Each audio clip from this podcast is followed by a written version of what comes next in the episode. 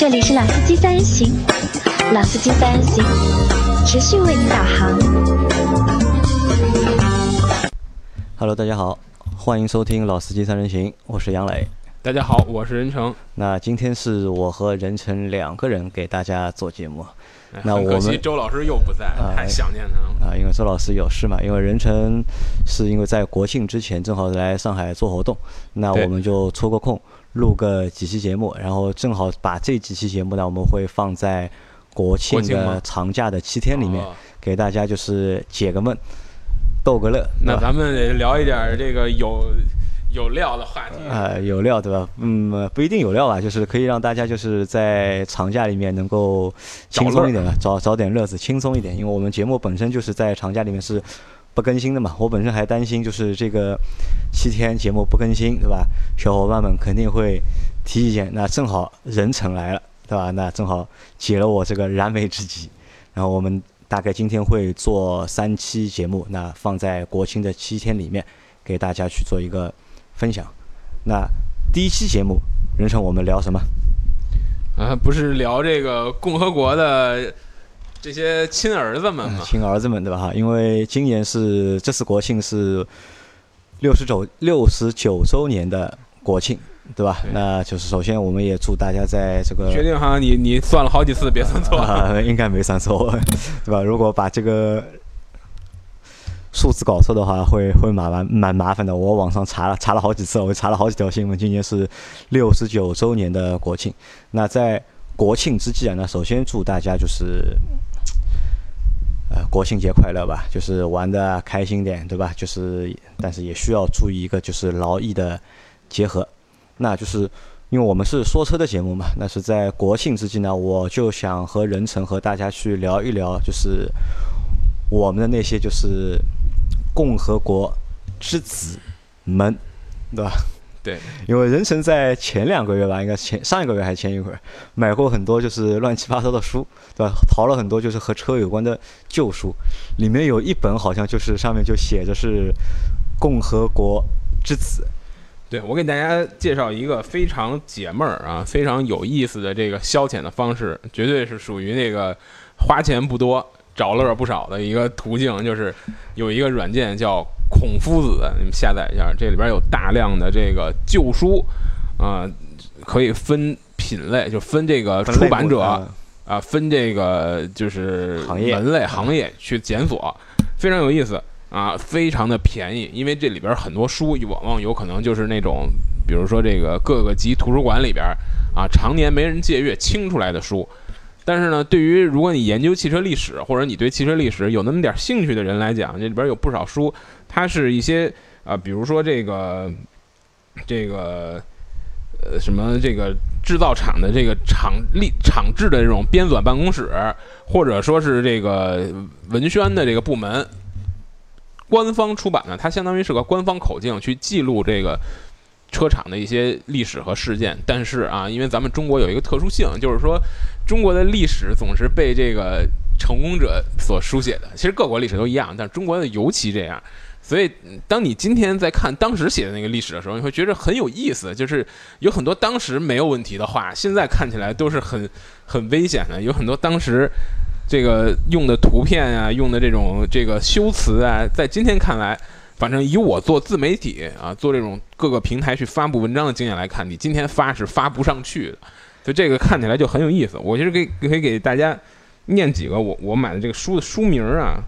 就就能看出来，比如说有一个叫《创业的历程》，这是哪出的呢？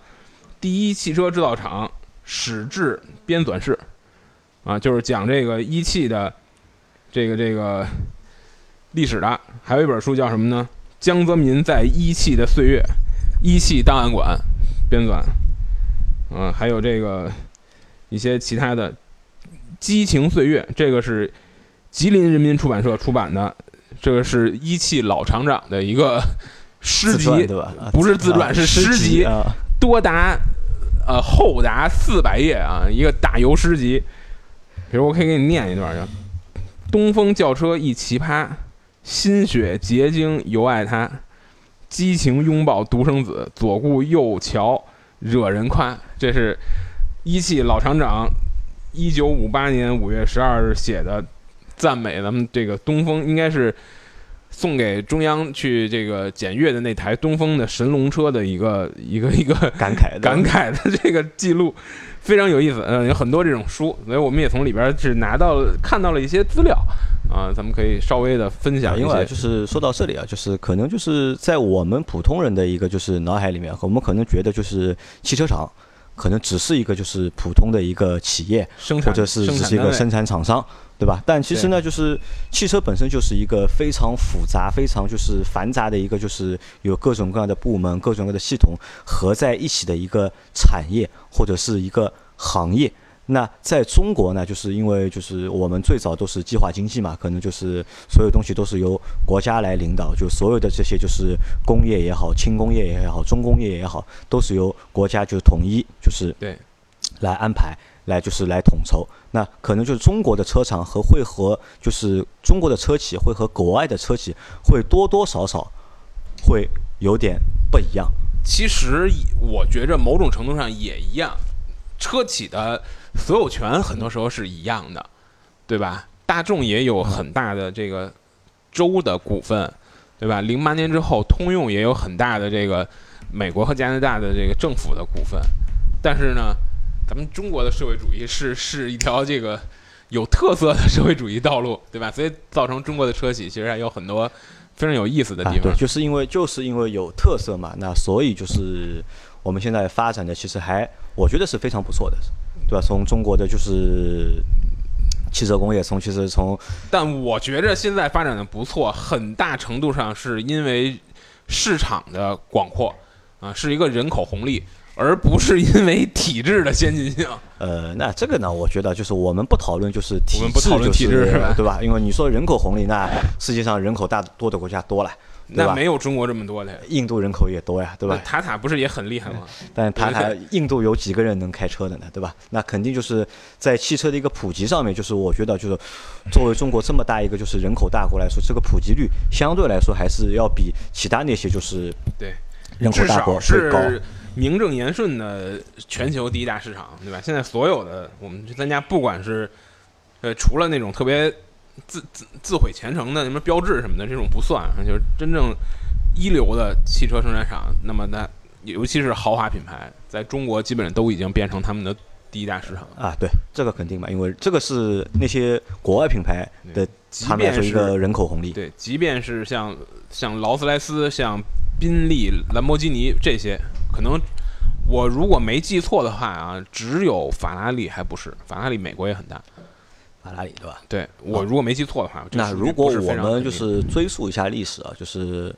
中国最大的一个车厂，或者是最牛逼的一个车厂，或者是是排在 number 最 one 的苗红的一啊个一个车厂，那应该就是任成前面说到的，就是一汽，对吧一？一个叫这个应该叫第一汽车，第一汽车，对吧？那任成来给我们简单就是普及一下，就是这个一汽的这个历史啊。因为说实话，就是任成可能是北方人，我是南方人。就是北方人可能对一汽还相对来说了解一点，但南方人的话，我觉得对一汽可能相对来说还比较陌生。我们能够知道最多就是一汽大众、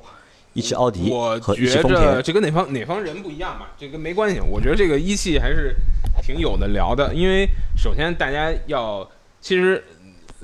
这个你从名字上来看，嗯跟一汽最对仗的是什么呢？肯定是上汽。上汽，嗯，对吧？也都是这个国家的这个，就是相当于是国家直属的，是国务国务院属的这个。但上汽的话，我觉得还是地方的，就是感觉浓一点那个上海汽哎，，上海是是是国务院直属的不是的不吧？不是不是不是嗯地方的，对。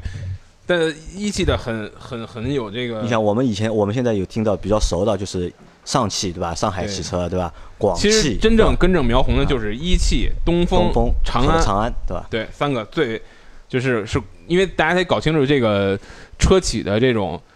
叫什么背景啊，有的是比如说是这个，因为咱们现在没有开，目前外资独资建厂还是不可以嘛？还是不就正在谈，正在慢慢开放，但目前是没有目。前的特斯拉呃，是就是对对对，第一家，然后呢对吧？有不一样的这个资方，有比如有吉利，或者说像现在很多像蔚来什么的，都属于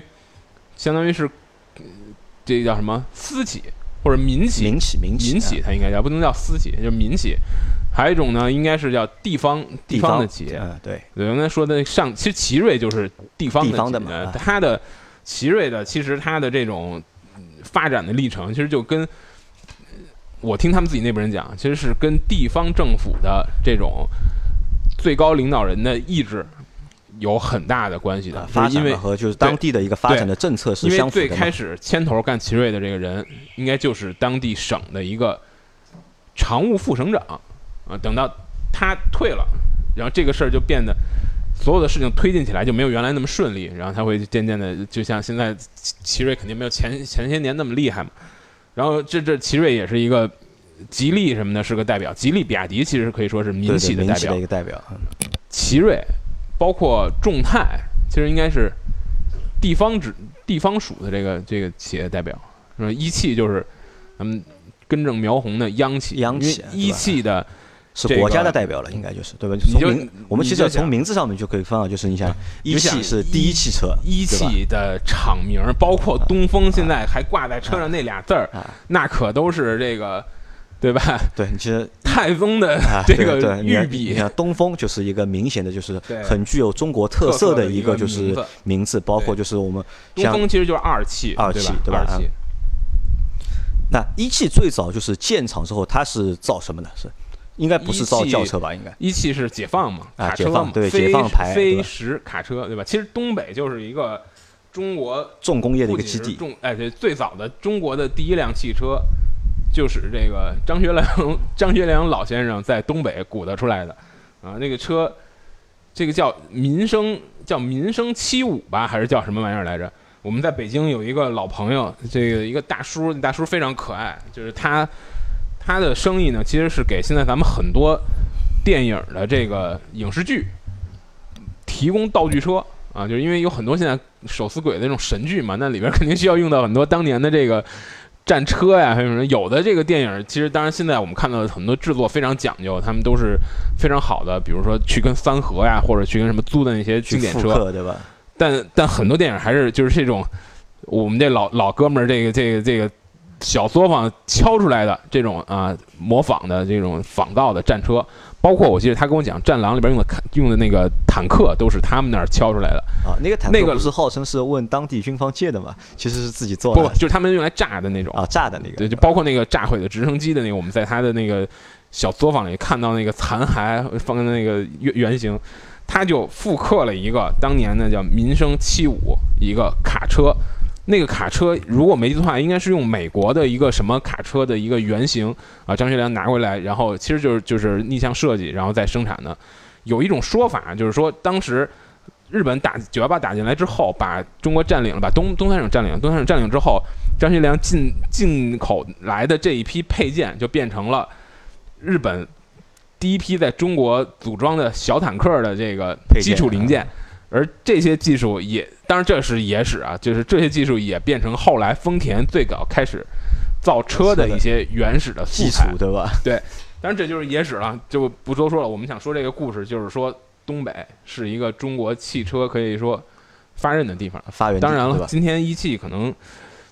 呃，资源特别特别好，但是并并肯定没有看起来没有上汽的这个呃，那我觉得这个其实可能和这个和什么和就是国首先和制体制国家的布局，也不是和体制和体制，我觉得没关系，其实还是没关系吗？和一个布局有关系。那我们我们看就是我们我觉得是那个官僚主义害死人的路啊，子呢。那我觉得那 我们不能这样，我们现在是国庆节目，对吧？我们是唱赞歌，对吧？我们是要让大家去更多的去了解，就是一汽、东风和对长安。那那杨磊给给给介绍一下，咱们看一汽底下有哪些就分支？咱们就是知道的，就是像前面我说的，就是一汽大众，对吧？这个是其实是最大的一个，就是一汽最大的一个支柱产业，对最一汽大的一个产业大众底下的大众和奥迪应该是金库，金库，对吧一？汽所有赔钱的项目都来源于这两个品牌赚的钱。对，然后一汽大众、一汽奥迪，还有一个就是一汽丰田，一汽丰田、但一汽丰田好像就是日子过得 也还不。不不怎么好吧？我觉得，对吧？那还有一个就是我们就是耳熟能详的一个自主品牌啊，就是也是代表中国汽车的一个品牌啊，红旗。红旗，其实红旗这个品牌，我们之前这个因为大家知道啊，我我经常这样自我介绍，我说我是总部的汽车自媒体，加上这个汽车模型贩子，我们运营一个汽车模型的账号啊，这也是微信公众号。这个有一些我们大号里边不能发的，对吧？放到那个比较敏感的。模型号上去发，发的放到，而且是这个比较文化的这种属性的东西，我一般会放到模型号上去发。我们前一阵子做了两篇非常有意思的文章，大家有兴趣可以关注我们的这号读一下。一篇文章是咱们这个原来 BBC 的这个嘴最损力，这个全球嘴最损车评人克拉克森老先生来中国拍节目，试驾了红旗 L 五，就是这个总书记阅兵的这个车啊。那他有一篇评论发在这个泰晤士这个报纸上，英国的《泰晤士报》上。我们把这篇文章进行了翻译啊，然后这个遭到了封禁。当然，这个文章现在已经解封了，很有意思。呃，这个你可以看到外国人是怎么看这些车的。英英国人是怎么英国人评价这台车？对，或者说一个其实，呃，我不不知道大家有没有去读这个国外媒体的习惯，就是当你读国外媒体之前，你一定要干一件事儿，就是因为你在读中国的媒体之前，你你你会知道中国的所有的你能看到的这些媒体，它的立场基本上是一致的，呃口径都基本一样。口径，尤其是官方媒体，那口径是一致的，那它都是喉舌。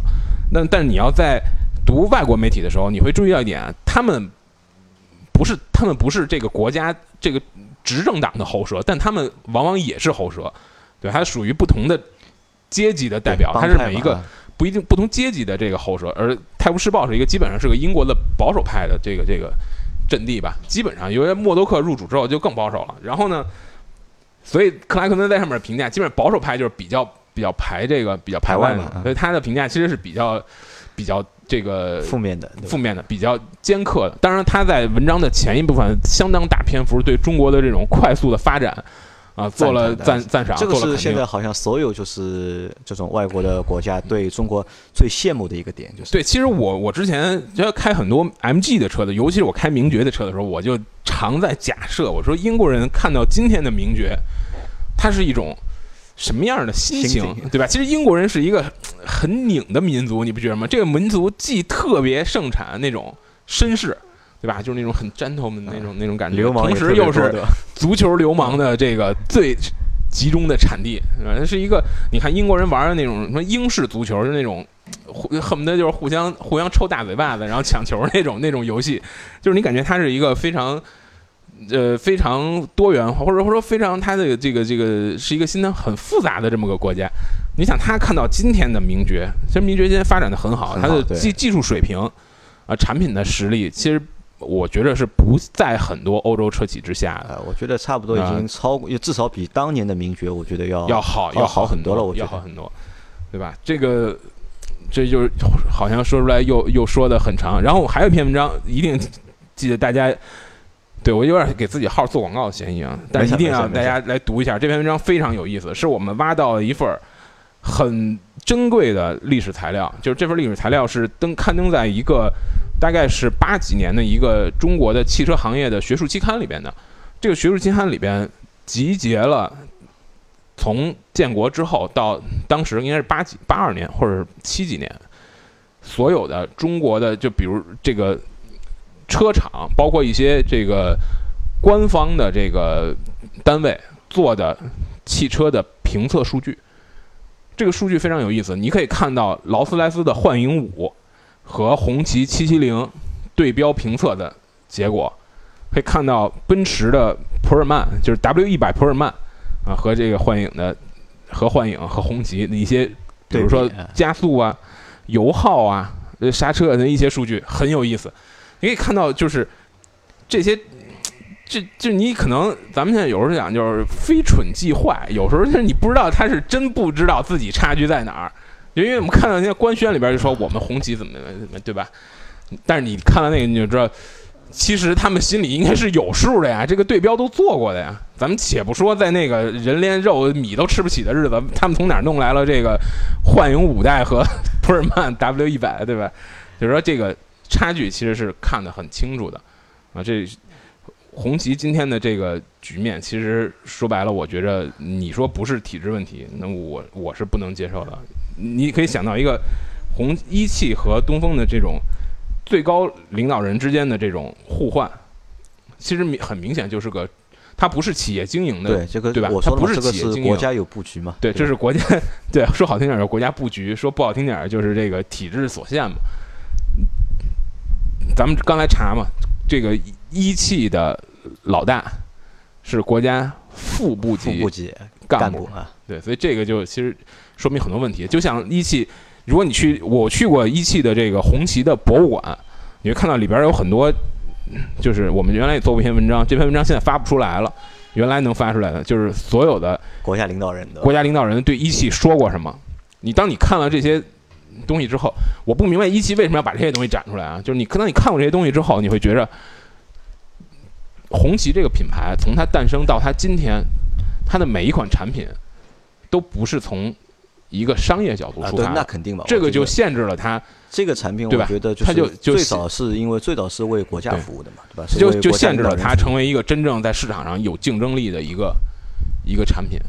那么这也就是我觉得为什么红旗现在你说红旗的这个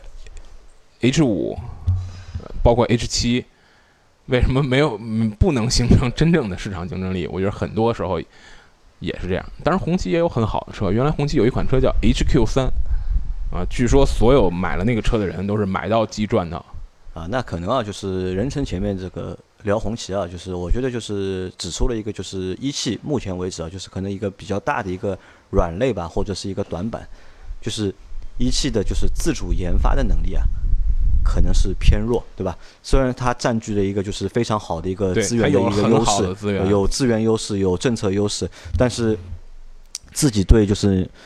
民用轿车的这个就是乘用车的这个就是自主研发这个开发的这个能力，好像是有点问题的，对吧？那其实我们前面说到红旗，那红旗是属于就是我们的自主品牌，那一汽下面还有哪个是自主品牌？有一个一汽奔腾，对吧？一汽奔腾，对，那个是天津呃，不是，天津一汽做的吧？应该是是，应该按我理解，就是一汽下面有一汽吉林和一汽天津天。天津，嗯，一汽吉林是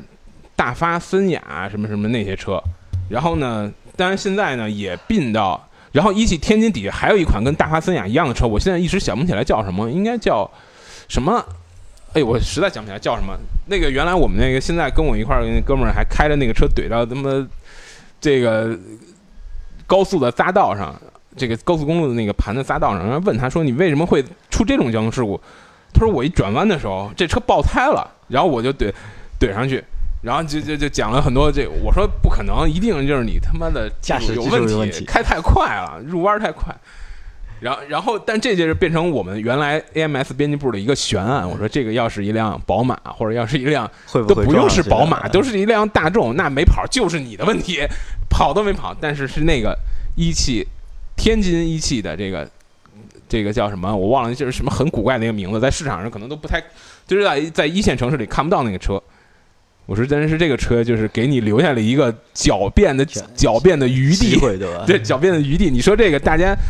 勉勉强强觉着啊，那好吧，我们也某种程度上能接受。呃因为我们大多数人啊就是在发生交通事故的时候啊，首先怪的都哎都是都是先怪别车人吧，再怪先怪别人对吧？再怪车，再怪车然后再去检讨自己到底有些人是不会检讨自己的。好。那一汽奔腾现在和一汽的呃大发呃就是和和吉林一汽是应该是个很多东西已经在渐渐合并了，因为现在新的那个森雅 R 九就已经叫奔腾 R 森雅呃一汽奔腾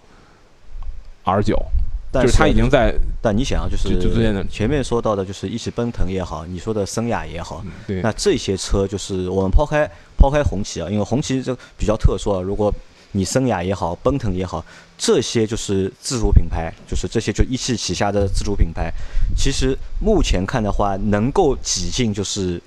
国内就是所有车里面这品牌里面能够挤进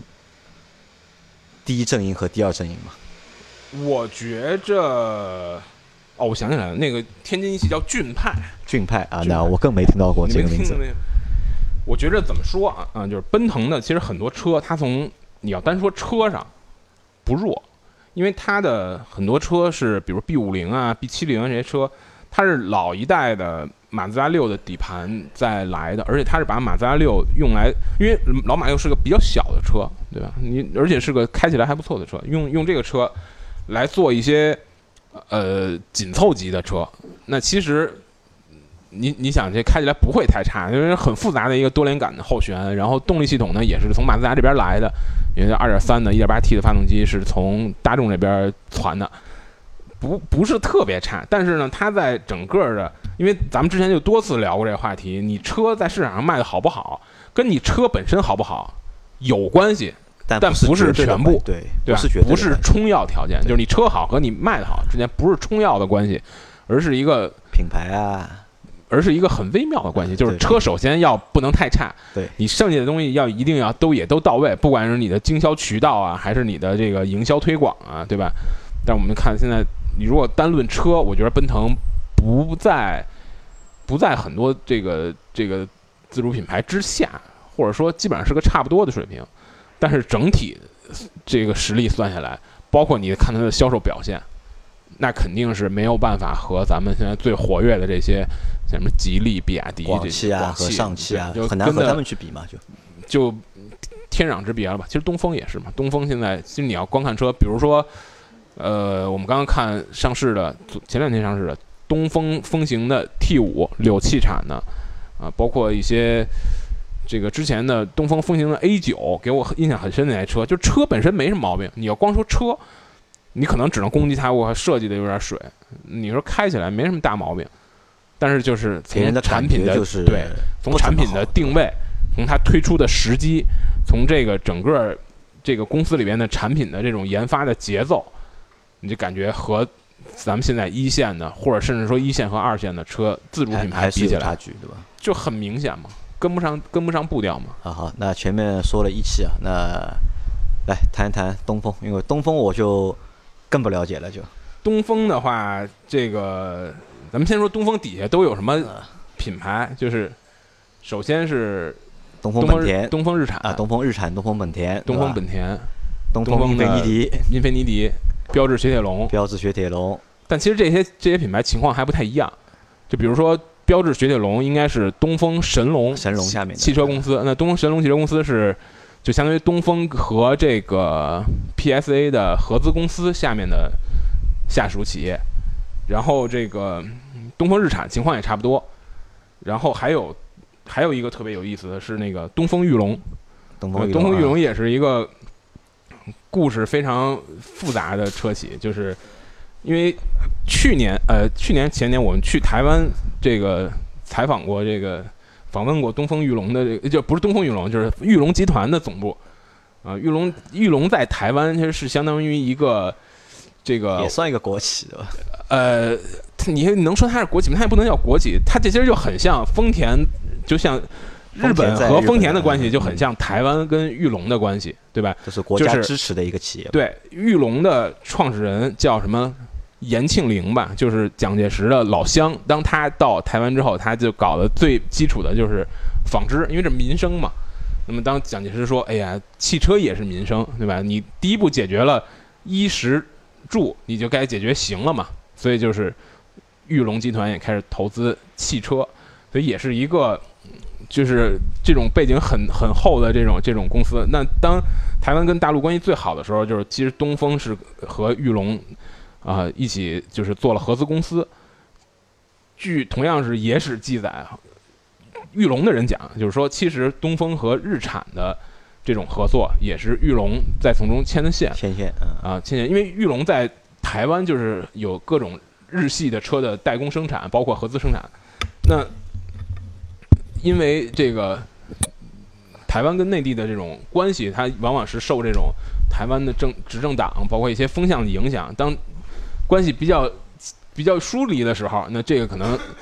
就办不下去了。然后，当然他作为一个牵线者的角色，他也没有什么实质的技术，他可能越来慢慢被排除在外。所以最后东风日产变成一个非常强的，可能是东日产集团最重要的一个金库，呃，日产雷诺最重要金库在中国。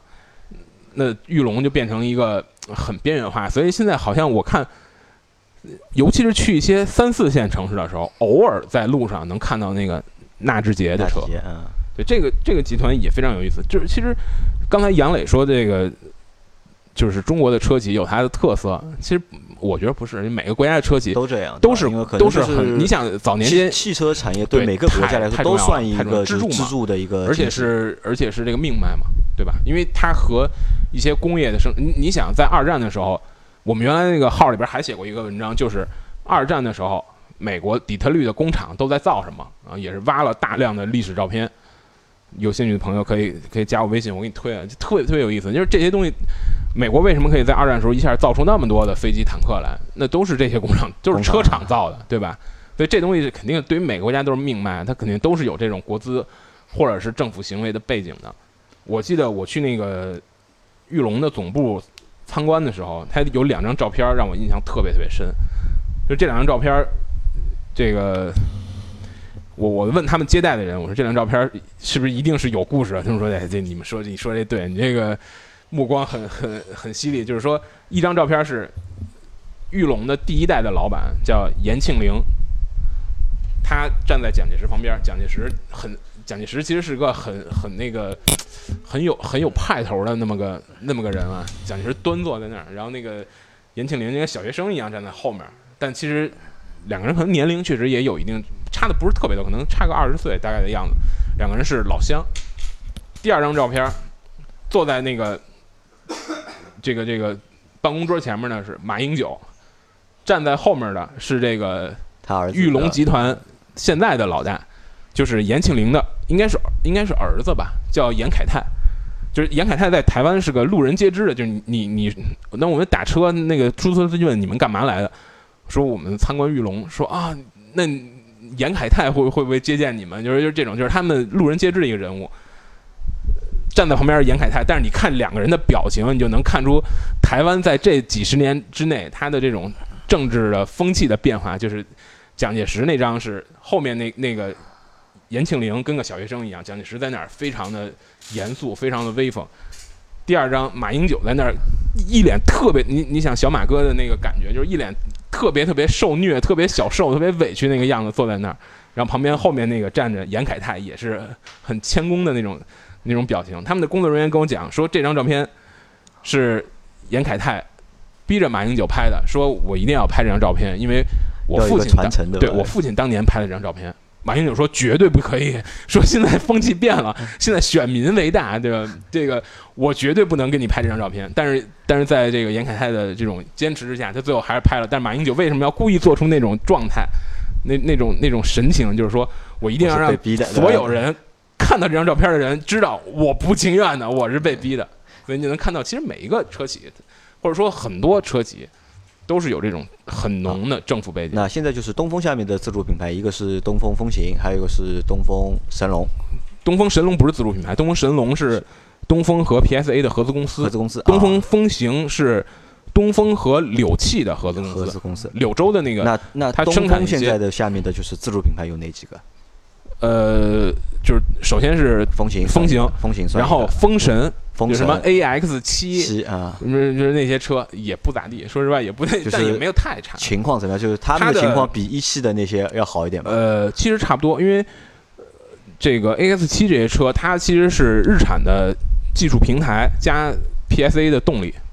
啊。其实我觉得这两个要是反过来，可能是 PSA 的底盘加日产的动力，可能也许会更好一点。但不知道他们那种技术之间怎么怎么搞的，反正就弄成现在这样。车也是在这个你看销量榜嘛，咱们每次都报销量榜，就是很难在 Top 十五里边能看得到这些名字。呃，对。好，那前面说的是东风啊，那来再说最后一个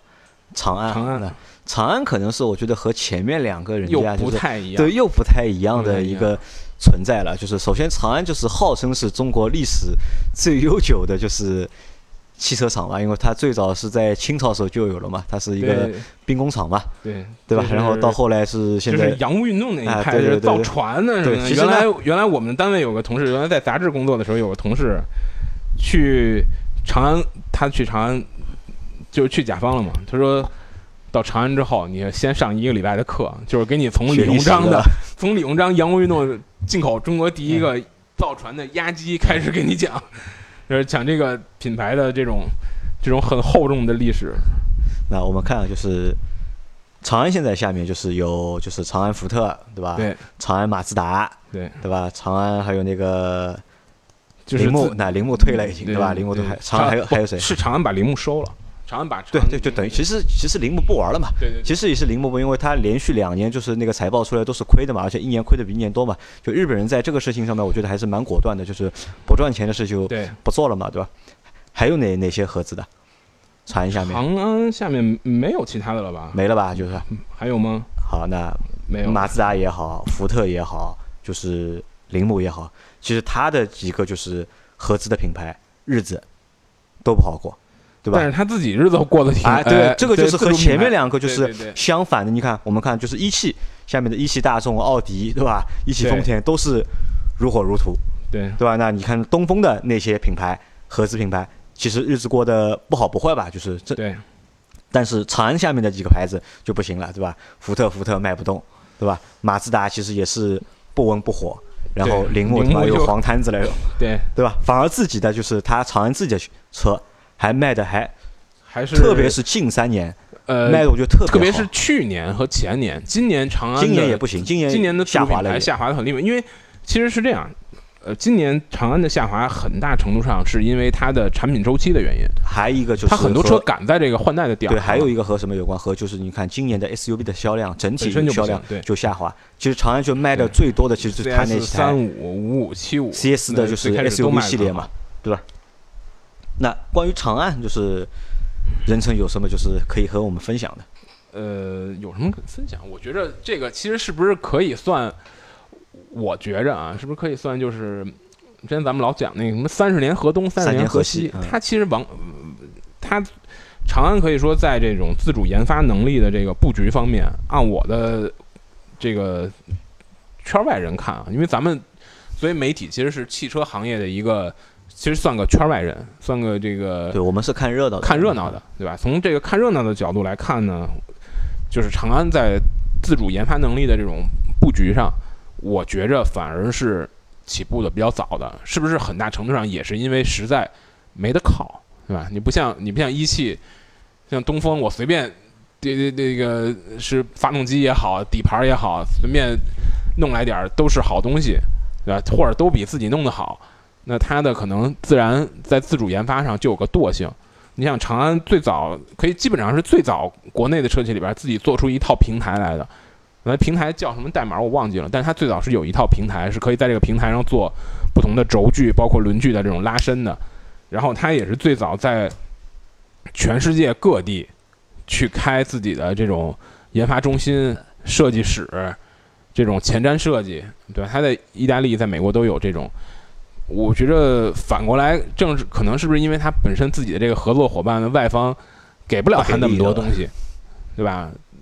也促使他逼着自己要去研发去所以他。其实是早比这个一汽和东风在自主品牌方面，在自主研发能力上，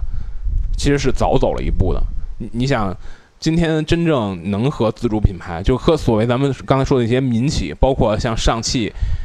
这种奇瑞这种地方地方的这种企业去去抗抗衡的，只有长安了。呃，对，目前？看长安虽然今年销量跌得很厉害，但是去年我如果没记错的话，前呃前年去年的冠军应该是吉利，前年的冠军就是自主品牌销量的冠军就是长安，嗯，这个还是其实还是挺不容易的。其实也就像任成说的，就是三十年河东，三十年河西，对吧？这是一一部分。还有一个呢，就是任何的企业的一个成长都会有一个周期嘛，对吧？对可能就是受外部影响或者是外部条件不同，它这个周期显现出来的一个就是状态也会不一样。但相反来说呢，就是目前就是在这三家里面，一汽、东风、长安里面，其实我还和你一样，我更看好长安。对，我觉得它可能还真是最接近于，就是从自主品牌来讲，他们的自主品牌是最商业化的，对吧？最商业化，最商业化的呃也不叫最商，最接接近市场吧。我觉得最最贴合这个就是说得好，说得好，说得好。目前的这这个就是用词用的好，中国的这个汽车的一个消费市场。是这样。那可能啊，就是怎么说呢？就我们为什么要去做这样的一期节目啊？就是其实也是因为要应这个景嘛，对吧？国庆六十九周年，对吧？我们又是从事汽车传媒或者汽车传播这个行业，那可能就是我觉得就是前面我们说的那三个品牌，就是都是国家重要的汽车品牌。那不管他们现在日子过得到底好还是不好，就前途到底怎么样，但至少这三家人家。对中国整一个就是汽车行业，还是有着就是非常大的一个就是影响力，我觉得。那肯定是，那肯定是，对吧？这个因为资源、资金，包括政策，对吧？都倾斜在他们身上。你像现在未来什么这些车厂想要连个牌照都拿不到，对准生证都拿不到，这个你还你还怎么影响？这个影响起来肯定是要要要要阻力大一些。好，那么就是换到最后啊，就是最后就是我我们讨论一个小问题啊，就是在买车的时候啊，就是人生你在买车时候考虑过就是什么爱国情节啊，说是买国产车啊，就是有没有这样的一个念头？呃，可以说从来没有，因为我觉着爱国情节是我是我是我一个非常能理解的事儿，但是呢，可能对于我这代，对于我我我是八六年生，对于我这个年龄的人。那我可能我小时候接触最多的两件事，其实是围棋和动画片儿。我我最崇拜的围棋的这个棋手就是什么吴清源啊、藤泽秀行啊这些，就从小看他们的棋谱长大。然后最喜欢动画片儿，到今天我依然，对吧？车里要绑一个机器猫，最最喜欢就是我们可能对我这代人来讲，可能是在这样的环境熏陶出来的，就是他不太有这种特别民族情节的这样的这样的东西，可能是一个更。叫什么更更包容的这种视野，更开放的。对，但我我从来没有，因为而且还有一个观点就是，我认为汽车这个东西，你永远是把它投之于市场，它就就是竞争出强者，保护出笨蛋嘛。你越保护，就越出扶不上墙的阿斗，对吧？这个就就是一个一个鲜活的例子摆在这儿了，也不用多说。所以我觉着，厂家用爱国情节这件事儿去炒作。其实是一个非常怎么说呢？我觉得不高明，或者说是一个非常行不通的这个这个，只能去只能去蒙过一时是一时吧。你想想那些车，很多难道不是爱信的变速箱吗？不是沈阳航空三菱的发动机吗？根本首先这事儿就讲不通啊。另外个我个人上也是出于以上两点，我从来没有这个情节。好吧，那我们这期节目就先到这里啊。就是我很担心我们这期节目放了我们是不是在十一的最后一期再放这个？就不要放在第一天，对吧？对对对对，有点给共和国添堵的味道，我觉得。那就是不是得祝这个各个央企长命百岁一下？最后，好吧，那我们这期节目就先到这里，感谢大家的收听。好，我们下期见，如果有的话。